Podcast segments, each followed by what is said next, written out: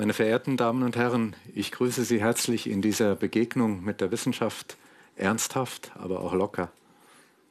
Woher kommt das Eisen in unserem Blut? Wenn ein Mediziner oder ein Biologe Sie das fragt, dann wundern Sie sich nicht weiter drüber.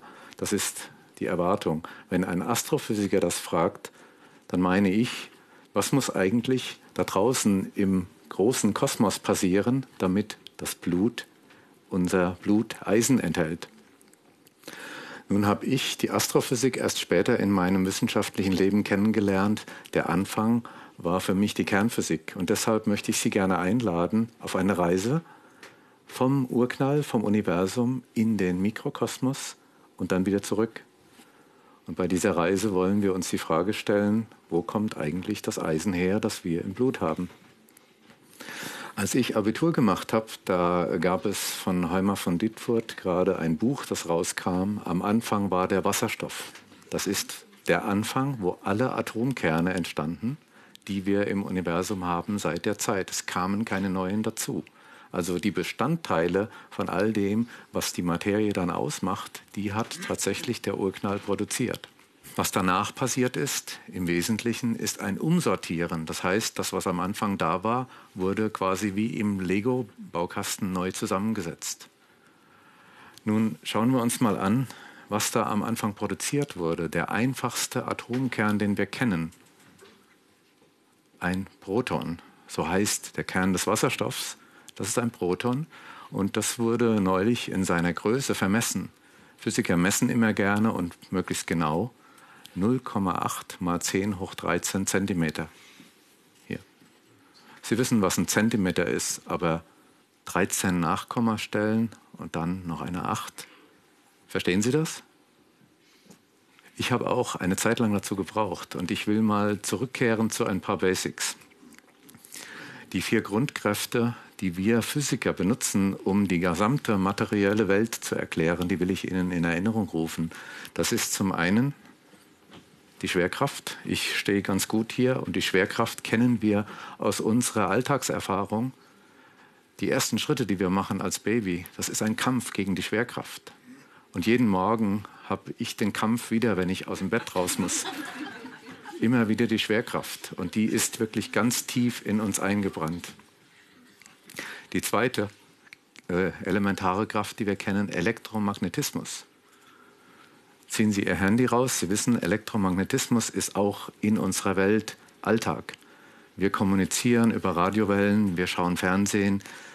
Wenn Sie überlegen, die ganze Chemie, also die ganze Bindung von Atomen mit einem anderen Atom, das ist alles elektromagnetische Anziehung. So verbinden sich Atome zu Molekülen, die ganze Chemie also. Und letzten Endes wir, unser Körper, das ist Biochemie. Das ist also alles elektromagnetische Wechselwirkung, aus denen in ein komplexes System eingewoben unser gesamter Erlebnisapparat wird. Das heißt, die ersten beiden Grundkräfte, die kennen wir ganz gut aus unserem eigenen Erleben. Dann gibt es noch zwei andere. Das ist die schwache und die starke Kernkraft. Da haben wir keine Sinne dafür. Wie kann man nun über die Kernkraft und über das Universum auch irgendwie ein Verständnis entwickeln?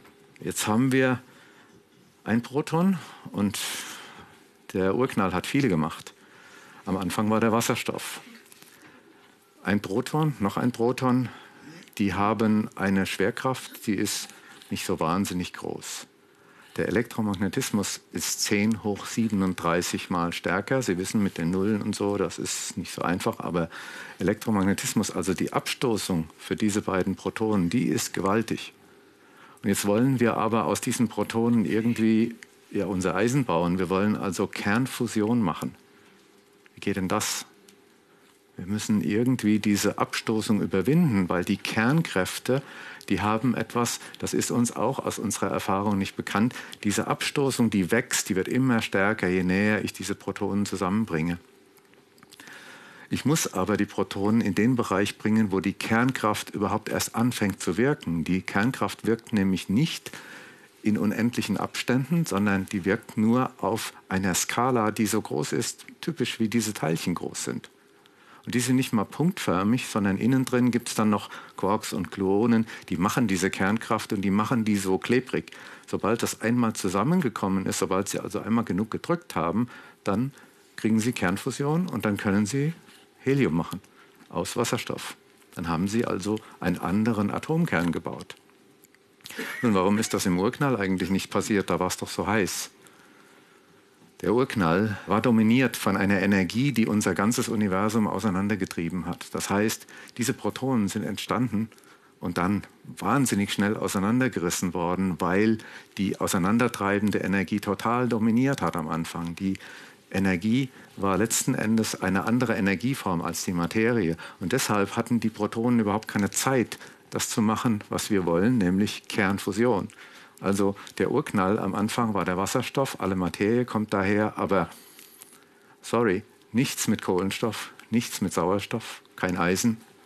Der Urknall war es nicht. Was war es dann? Der Urknall treibt die Materie ganz weit auseinander. Und irgendwann kommt dann diese Schwerkraft, die wir gerade so ein bisschen lächerlich gemacht haben, und wirkt.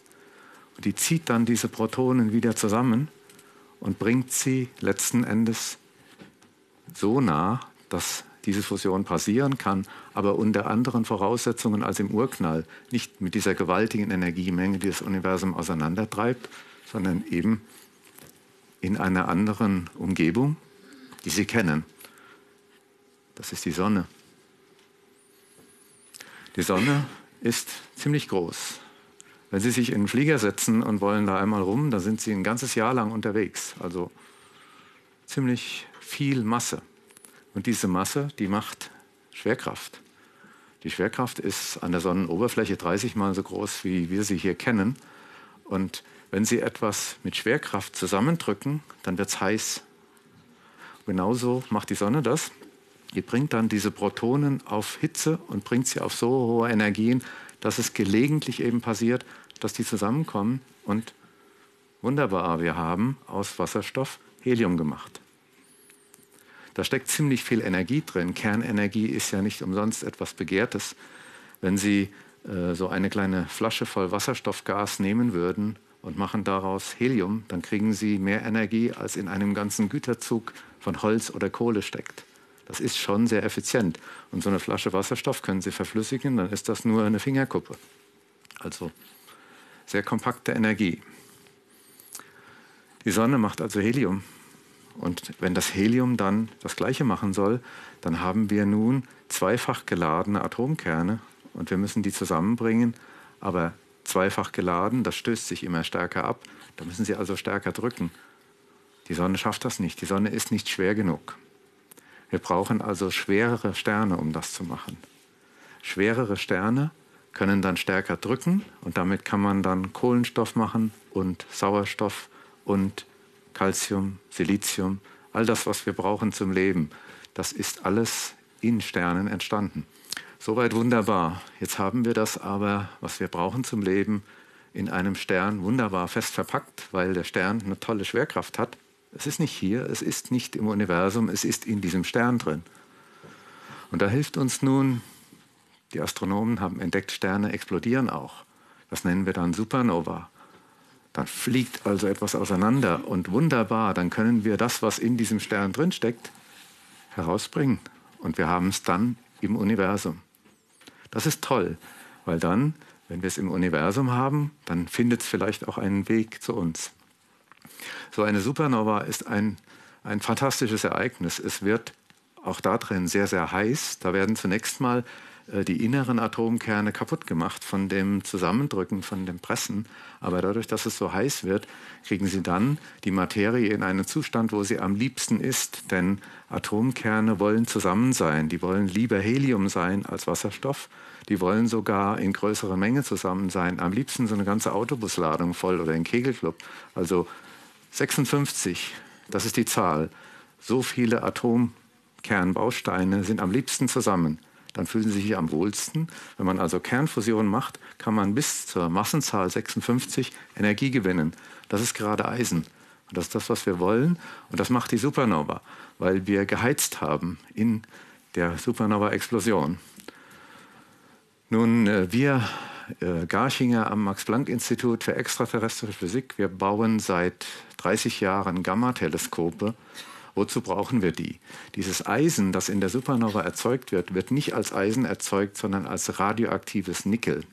Nickel 56 zerfällt dann radioaktiv durch die zweite Kernkraft in Kobalt 56, dann Eisen 56. Dabei wird Gammastrahlung erzeugt und die können wir messen. Und das ist mein Forscherleben. Ich habe seit Jahrzehnten Gammateleskope mitentwickelt und gebaut. Mit diesen Gammateleskopen gelingt es uns, Gammastrahlung zu messen von Objekten weit weg.